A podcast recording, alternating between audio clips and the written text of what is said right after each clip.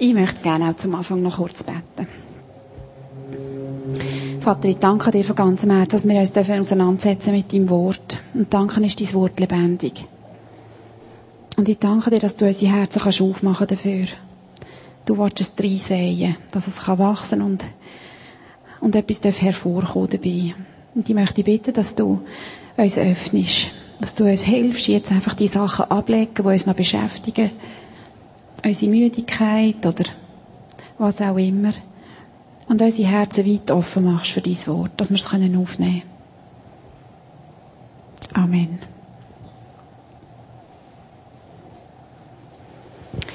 Wir beschäftigen uns heute mit dem dritten Kapitel vom Kolosserbrief. Wir haben das erste und das zweite bereits hinter uns. Und ähm, wir haben äh, den Text auf Tischen da. Ich gehe da nicht irgendwie Vers für Vers durch. Ich werde ein paar Sachen ansprechen, aber dass ihr könnt, wenn ihr wollt, hier mitlesen oder wenn ihr es wollt, mitnehmen oder wie auch immer. Damaris hat im, ähm, im ersten Gottesdienst, den wir hier kennen, oder in der ersten Predigt darüber geredet, über die lebensverändernde Botschaft. Sie hat das so betont dort beim ersten Kapitel. Jesus macht neu. Wer in Jesus ist, der ist neu, der ist makellos, der ist fehlerfrei, der ist neu gemacht. Und in dem in sollen wir jetzt leben, steht in dem Kapitel. In dem in sollen wir jetzt leben. Und sie hat uns herausgefordert, ähm, nehme ich immer wieder meine alte Identität an. Oder längt's, dass Jesus gezahlt hat? Und dass das einfach die Voraussetzung ist für mein jetziges Leben habe ich an dem fest, dass Jesus mein Partner ist und dass die Sachen, die, die nicht gut laufen in meinem Leben, dass das eigentlich sein Problem ist. Im zweiten Kapitel, da hat der Boris darüber geredet, über die Verheißungen. Wir haben so ein bisschen durchgeschaut, wie viele Verheißungen finden wir in dem, in dem, ähm, in dem Kapitel innen. Und, ähm, und er hat so geredet von Wolken, wo manchmal die Verheißungen, die Gott uns gibt, so ein bisschen können, ähm, verdecken Sorgen, wo wir uns vielleicht machen, Sünde, die ist in unserem Leben, Verlockungen, die da sind oder was auch immer, wo uns einfach den Blick können nehmen auf die Verheißungen, die Gott uns gibt, auf Worte, die er sagt über uns, unsere Identität, die er uns gibt, dass die manchmal einfach ähm, ja, so quasi so verdeckt werden oder überschattet werden.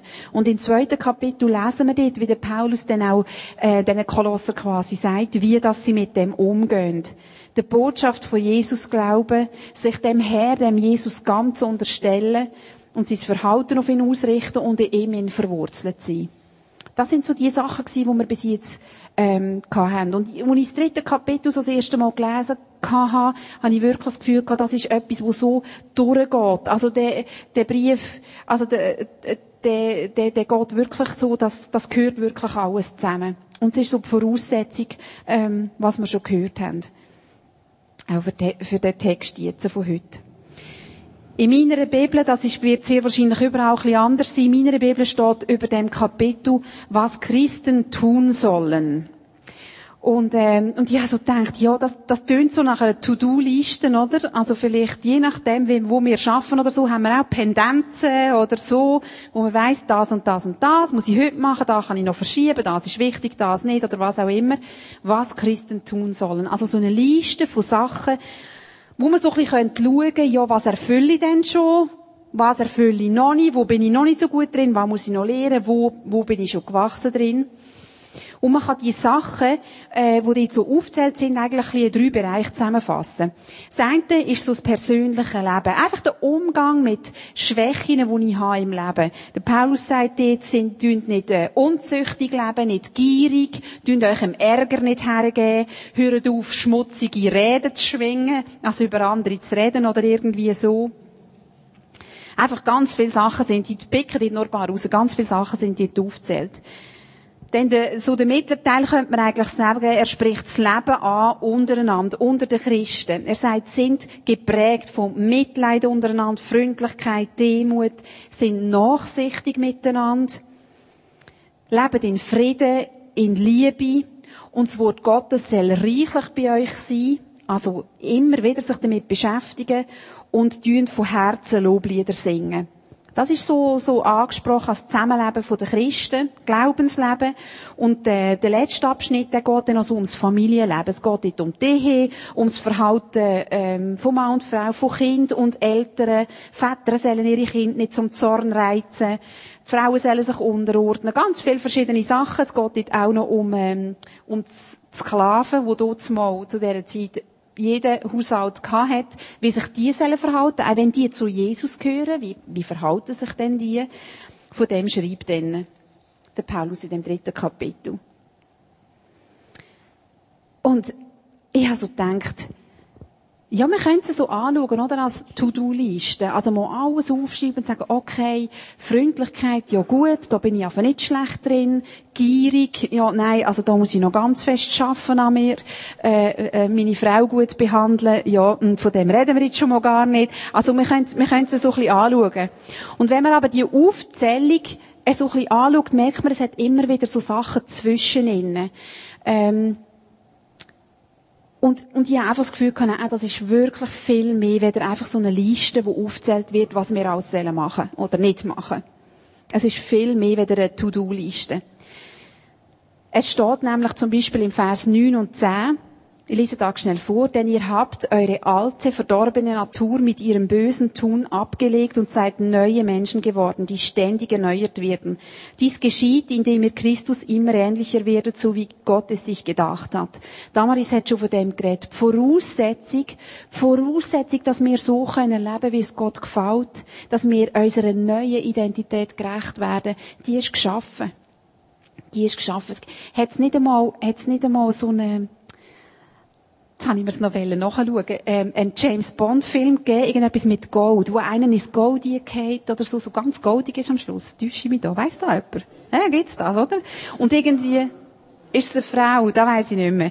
Auf jeden Fall, oder, wenn man sich vorstellt, in so einer Flüssigkeit, in so einer Flüssigkeit zum Beispiel jetzt und die Person kommt wieder raus und es ist einfach alles, alles goldig, oder? Nicht, da bleibt nichts mehr übrig. Und so stelle ich mir da ein bisschen vor.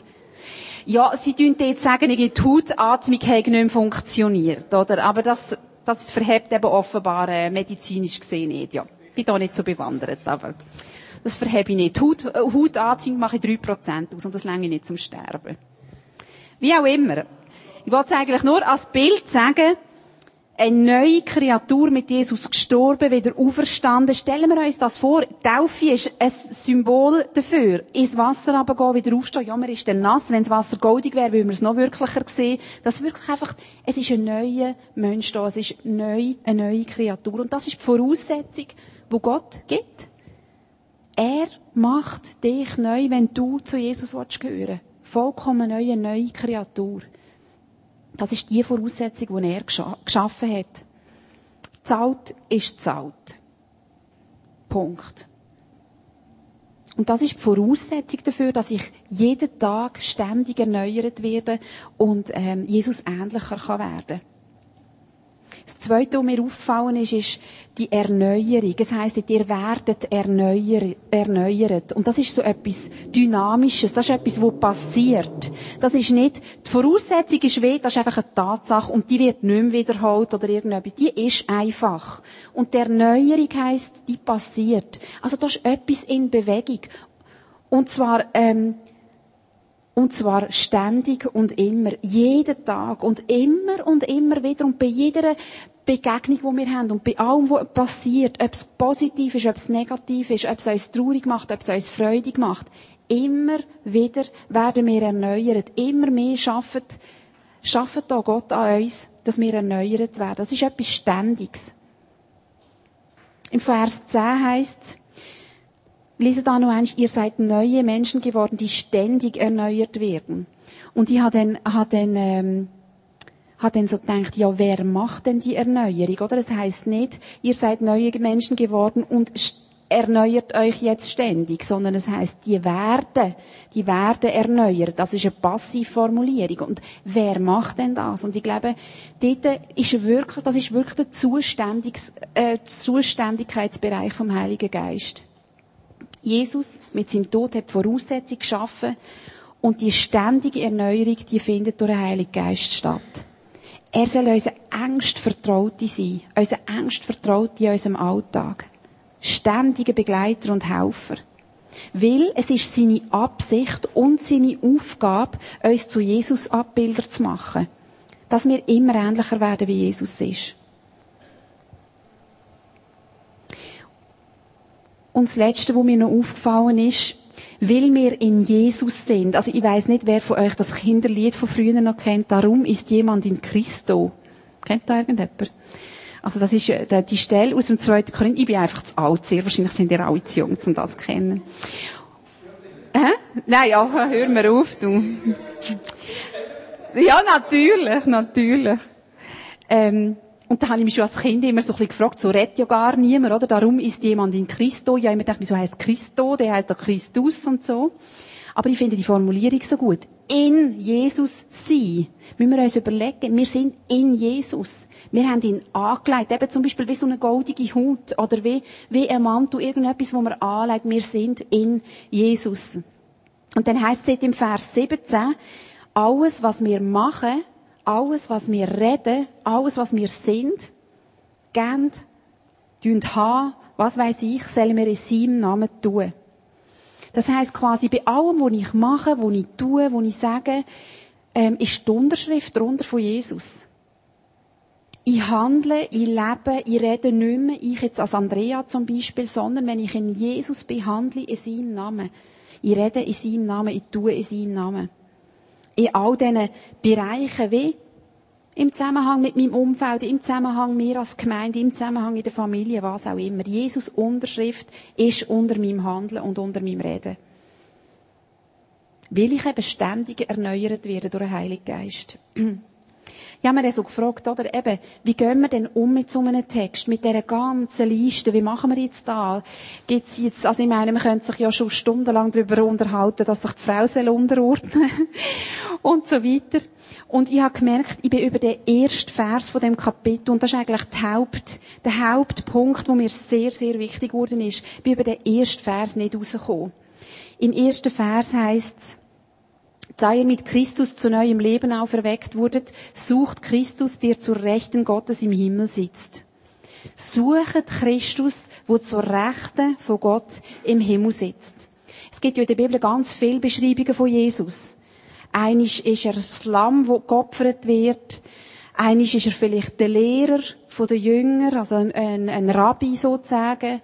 Einisch ist er vielleicht ähm, was habe ich vorhin gesagt? Ein, ein Opferlamm oder die Gekreuzigte oder was auch immer.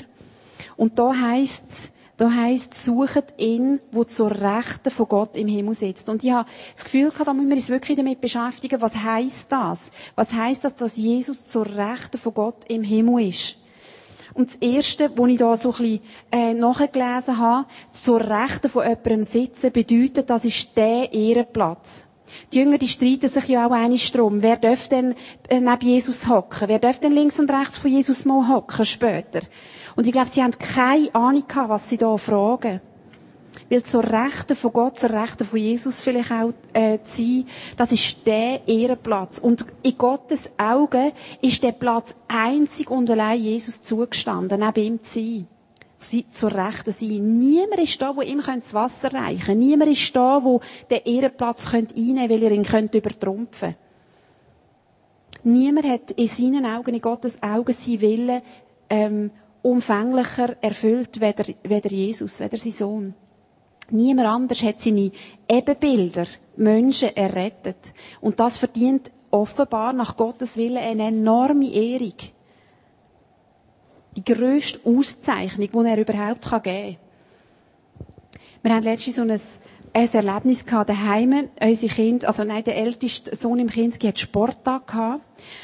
Und dann haben sie da so verschiedene Disziplinen gehabt. Und am Schluss hat es eine Ehr, ähm, Siegerehrung gegeben mit dem Stägeli und so. Und, äh, und er hat von sich das Gefühl, er sei mega gut im Sport. Also da musst du gar nichts sagen. Er kann alles, super. Und nachher ähm, ist es irgendwie zuerst darum gegangen, wir haben irgendwie 60 Meter müssen rennen und dann ist dort die Verlesung gekommen und die Kinder müssen auf die Stägeli. Sein Name ist nicht genannt worden. Und ich habe gemerkt, er ist dann so ganz nah neben mir gehockt und hat da von Scharren total irritiert, dass er nicht hm? Und nachher ist irgendwie, was haben sie noch gemacht? Weitsprung ist noch gekommen. Oh, Weitsprung ist noch gekommen. auch keine Medaillen bekommen. Nachher Kugelstossen, prompt zweiter Platz, Nils Blünier, er, ist fast dafür geflogen auf das Stegeli und von all diesen 80 Kindergärtnern, die haben geklatscht wie verrückt und er eine Medaille bekommen. Wir sind dann heim und er natürlich allen die Medaille zeigt und sie nicht mehr abziehen und so weiter. Und was passiert? Lionel, ein Jahr jünger, er hat keine Medaille. Und er wird auch eine. Und er wird auch der Sieger sein. Und er wird auch mal gewinnen. Und der Joel hat von früher irgendwie noch so einen Pokal gehabt, wo er mal schnellster Morgentaler geworden ist oder irgendwie so etwas. Und er hat gesagt, weisst was, Lionel, du kannst meinen Pokal haben. Du kannst auch etwas haben, so für einen Sieger und so. Und es ist aber total klar gewesen für beide Buben, da gilt gar nichts. Weil der Leo hat ja gar nicht gewonnen. Er hat ja gar nicht, das ist gar nicht seine, seine Auszeichnung, sondern die gehört eigentlich dem Vater. Und das ist mir irgendwie so, so eingefahren. Jesus ist der Allereinzige, der totale Ehrauszeichnung, ob wir jetzt uns das als Pokal vorstellen oder als Thron neben Gott oder was auch immer. Er ist der Allereinzige, der das verdient. Wo, wo als, als ähm, ehrbar erachtet wird von Gott, dass er ihm den Platz zugesteht. Das Zweite, wo mir aufgegangen ist, ist, wenn so steht, Jesus sitzt zur Rechten von Gott. Es heißt nicht, er ist einmal gesessen oder er, weiß ich auch nicht, was für eine Formulierung. Es heißt, er sitzt zur Rechten. Das bedeutet, er lebt. Er ist lebendig. Er lebt und ist dort real neben Gott. Und das ist mir so eingefahren, wenn er auferstanden ist dann ist er real, er ist aktiv, er ist interessiert, er ist beteiligt am Leben. Am Leben im Himmel, am Leben auf der Erde, er ist beteiligt. Und darum, glaube ich, ist Jesus so unglaublich essentiell für unser Leben, weil er eben nicht tot ist und gestorben ist und einfach ein guter Mann war und gute Taten gemacht hat und keine Fehler gemacht hat, sondern weil er lebt, weil er lebendig ist. Das ist das grosse Gegenteil zu all diesen Sachen, alle möglichen Sachen, die die Menschen ähm, anbeten oder, oder vielleicht einen Ehrenplatz geben. Dass die eben nicht ewig lebendig sind wie Jesus. Und ähm, ich werde das kurzes, äh, ein kurzes Zeugnis einfach erzählen von unserer Familie. Wir haben letztes Jahr ähm, oder so einfach so die letzte Zeit haben wir relativ eine schwierige Zeit gehabt, so gesundheitlich in unserer Familie. Es hat angefangen damit, dass mein Mann, ähm, dauernd gesundheitliche Probleme gehabt hat. Er hat enorme ähm, Schmerzen bekommen im Unterleib und im Rücken und ist von einem Spezialist zum nächsten und man hat einfach nicht herausgefunden, was es ist und ähm, hat alle möglichen Medikamente durchprobiert und irgendwie hat einfach nichts genützt und Chiropraktik und der und der und der. Und es war wirklich, es war wirklich beängstigend gewesen. Irgendwie, die finden nichts und die Schmerzen sind da. Man hat irgendwie so Flecken gesehen in der Blase, äh, wo sie da irgendwie ähm, geschaut haben, aber man hat irgendwie auch nicht gewusst, was da ist und so. Und es ist sehr beängstigend gewesen. Und, ähm, und dann darauf ist äh, unsere kleine Tochter auf die Welt gekommen und klein darauf habe ich Depressionen bekommen. Etwas, das ich gar nicht kenne. Also das habe ich bis jetzt wirklich, also das ist für mich, ich glaube, die schlimmste Erfahrung in meinem ganzen Leben, die ich je gemacht habe. Etwas so ausgeliefert sein, vor etwas so Angst haben, dass es nicht mehr weggeht oder was auch immer. Äh, so sich behindert fühlen und ähm, ja, einfach nichts in der Hand haben, was man jetzt machen dagegen. Also natürlich, ich bin zum Arzt und, und so weiter. Das ist dann schon weitergegangen. Nachher hat man darauf aber festgestellt, dass unsere kleine Tochter, dass die ähm, hörbehindert ist, dass die schwerhörig ist. Und äh, das hat dann natürlich einen mega Rattenschwanz gegeben von Abklärungen und so. Und mit sechs Monaten hat sie den Hörgerätchen bekommen und so. Und da machst du als Mutter ja ziemlich einen mit, einfach bei dem Ganzen. Kurz darauf war dann Sommer gewesen, dann hat, äh, hat plötzlich der Lionel, unser Mittelsohn, eine Lungenentzündung geschoben, müssen ins Spital mega lang und sich einfach fast nicht mehr erholt. Nachher ist weitergegangen, ähm, hat er, plötzlich habe ich gemerkt, dass er nicht gut gehört. Haben wir wegen dem auch müssen ins Spital, hat er durch müssen operieren. Es ist einfach irgendwie so, ich habe das Gefühl, hey, hört das wieder einisch. Und es sind für mich alles ziemlich heavy Sachen gewesen. Also nicht, nicht einfach so ein bisschen mal, ja, Hast du mal den Fuß verstaucht oder so? Obwohl ich das nicht irgendwie vernötigen es tut auch weh, sicher. Es ist einfach wirklich eine Herausforderung für uns, als Familie, wirklich. Und in dem Innen, das ist mir in Sinn gekommen, als ich über das nachgedacht habe, Jesus ist lebendig. Ich glaube, ich habe noch nie in meinem Leben so fest gemerkt, wie lebendig das Jesus ist und wie real das er ist. Obwohl er keine von diesen Krankheiten oder Unfällen oder, oder Behinderungen oder was auch immer weggenommen hat. Obwohl ich glaube, dass er es hätte können. Aber ich habe Jesus so real und so aktiv und so beteiligt in diesem Jahr erlebt. Wenn mir jemand gefragt hat, wie geht's dir, habe ich eigentlich nicht können sagen, schlecht. Er hat gesagt, weisst, es ist schwierig, es ist schwierig, aber es ist so gut, ist Jesus da. Es ist so gut, habe ich ihn. Weil sonst wüsste ich nicht, wo ich drauf stehen würde, sonst wäre mir der Boden weg. Jesus ist, was er sagt und er verändert sich nicht. Er lebt zur Rechten von Gott. Und das lebendige Wasser, das strömt aus ihm raus. Das Nächste, wo das ausdrückt, ähm, Jesus ist zur Rechten von Gott, ist, dass er ist der Herrscher. Ähm, das ist, ein, also das habe ich auch nachgelesen, das ist ein Zeichen gewesen, auch gerade wenn, wenn äh, bei Königen oder so jemand können dort den Platz einnehmen, wirklich ein Zeichen von Stärke, von Herrschen, von Macht. Jesus ist der Herrscher. Er hat überwunden. Er wird richten. Also er wird entscheiden, wer zu Gott gehört und wer nicht. Und es heißt, alles wird unter seine Füße gehen. Also quasi er steht über allem. Er entscheidet über alles. Und er zeigt sich sitzend, also das heißt, er sitzt zur Rechten. Und das ist auch so ein königlicher, so ein königlicher Ausdruck. Der König sitzt, wenn er eine Audienz hat. Der läuft nicht umeinander und geht noch Grüezi sagen und so. Der sitzt und man kommt und man verneigt sich vor ihm und so. Und wegen dieser Herrschaftsstellung ist es möglich gewesen, dass er uns errettet hat. Das wäre schon nicht möglich gewesen. Das hätte nicht irgendjemand machen können. Sondern weil er Herrscher ist hat er uns freikaufen.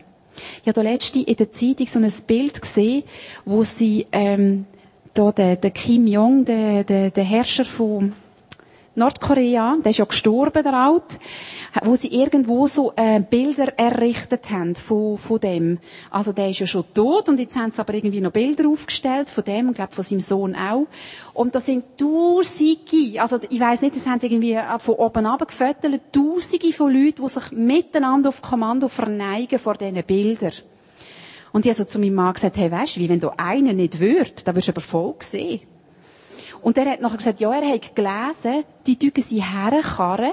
Also, das sie wirklich voll inszeniert, oder? Für die Medien oder für, keine Ahnung, fürs Ausland vielleicht auch.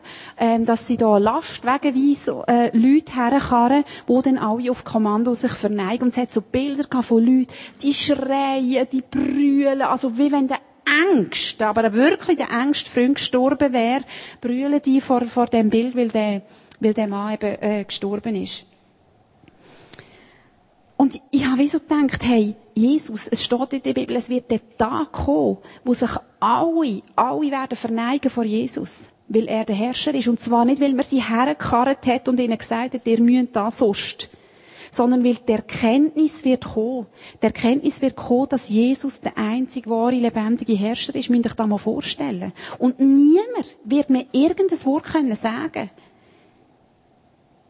Niemand wird mir können sagen, ja, aber weisst, ich bin eher Agnostiker oder ich bin eher so oder eher so. Es wird einfach klar sein. Und der Herrscher wird Jesus sein und niemand anders. Was mir auch noch aufgegangen ist, noch als letztes, wenn Jesus zur Rechten von Gott ist, dann ist er mega nah bei Gott. Also er muss mega nah sein bei Gott. Und es ist mir dann in Sinn gekommen, wie es in der Bibel steht, hey, wer den Vater kennenlernen wer zum Vater kommen der kann nicht anders, weder was? Weder über Jesus. Es gibt gar keinen anderen Weg. Ich habe gerade letzte Tag gelesen, ähm, wo die Philister Bundesladen gestohlen haben. Und nachher haben sie die da irgendwo in ein Dorf gebracht oder in eine Stadt. Und, ähm, und dort sind wieder jenste Leute gestorben, weil sie gewundert sind und in die Bundesladen eingeschaut haben. Und wer sie angelenkt hat, ist gestorben. Und dann haben sie in die nächste Stadt gebracht und dort haben alle irgendwelche Geschwüre und Krankheiten bekommen. Dann haben sie gesagt, wir wollen die nicht haben. Der Herr von Israel, nein, hilf ja, jemand anderes soll die nehmen. Und dann haben sie die so umeinander gekarrt, bis irgendwie alle einfach krank gewesen sind. Und dann haben sie dann ihre Wahrsager gefragt, ja, was sollen wir mit dem Ding machen? Und die Wahrsager haben dann gesagt, ihr müsst die zurückgeben. Ihr müsst die den Israeliten zurückgeben. Dann, äh, dann wird das aufhören, dass ihr krank werdet und Leute sterben und so weiter. Und sie haben sie dann zurückgegeben. Und das ist mir so ein Sinnbild geworden. Menschen, direkte Berührung mit Gott, die sind gestorben. Das ist nicht möglich, dass Menschen, einfach normale Menschen direkt zu Gott kommen. Das ist nicht möglich. Es ist nur möglich, wer in Jesus ist, der kann zu Gott kommen. Also Jesus ist der engste Verbündete mit Gott. Und er ist der, der uns in die Nähe von Gott führen kann, sonst gar niemand. Sucht Christus, der zur Rechten von Gott im Himmel sitzt. Den Jesus sollen wir suchen.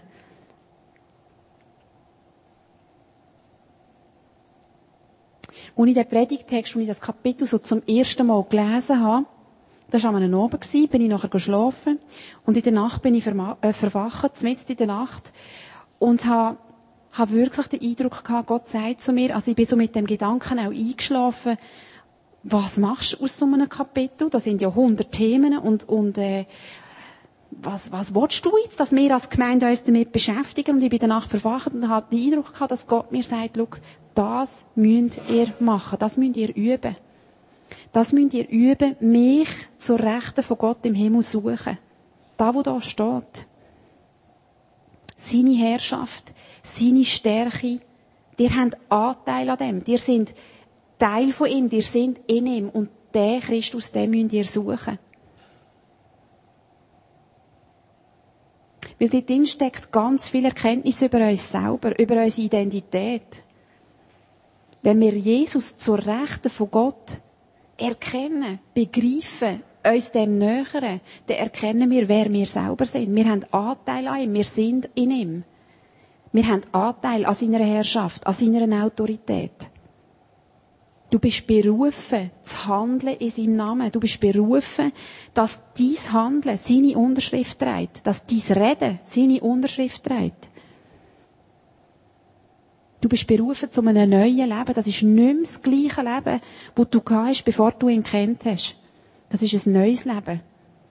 Ein Leben, das anders ist und wo seine Handschrift trägt. Und darum möchte ich hier jetzt eben schon aufhören mit Reden. Weil es mir so wichtig geworden ist, dass wir Jesus heute suchen. Jeder für sich kann das auch daheim machen.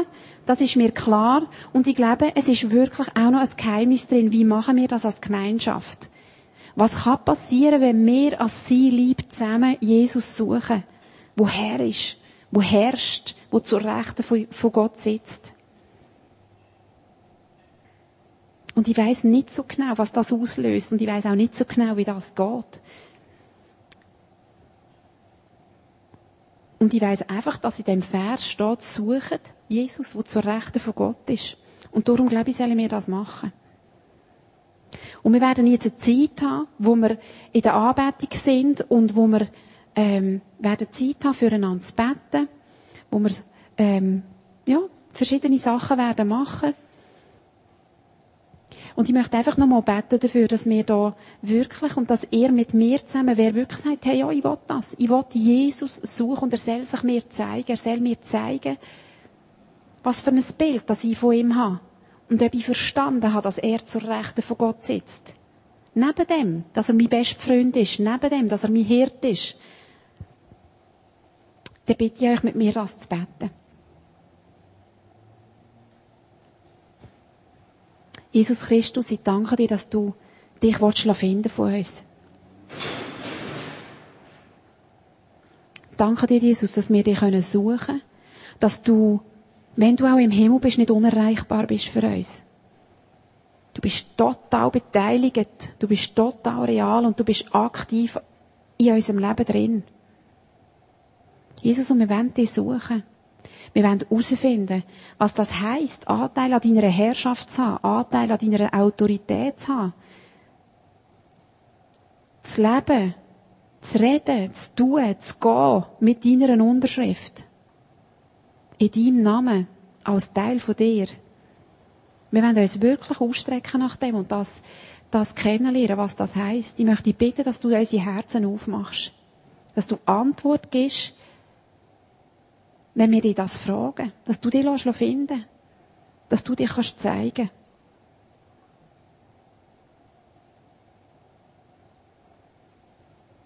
Amen.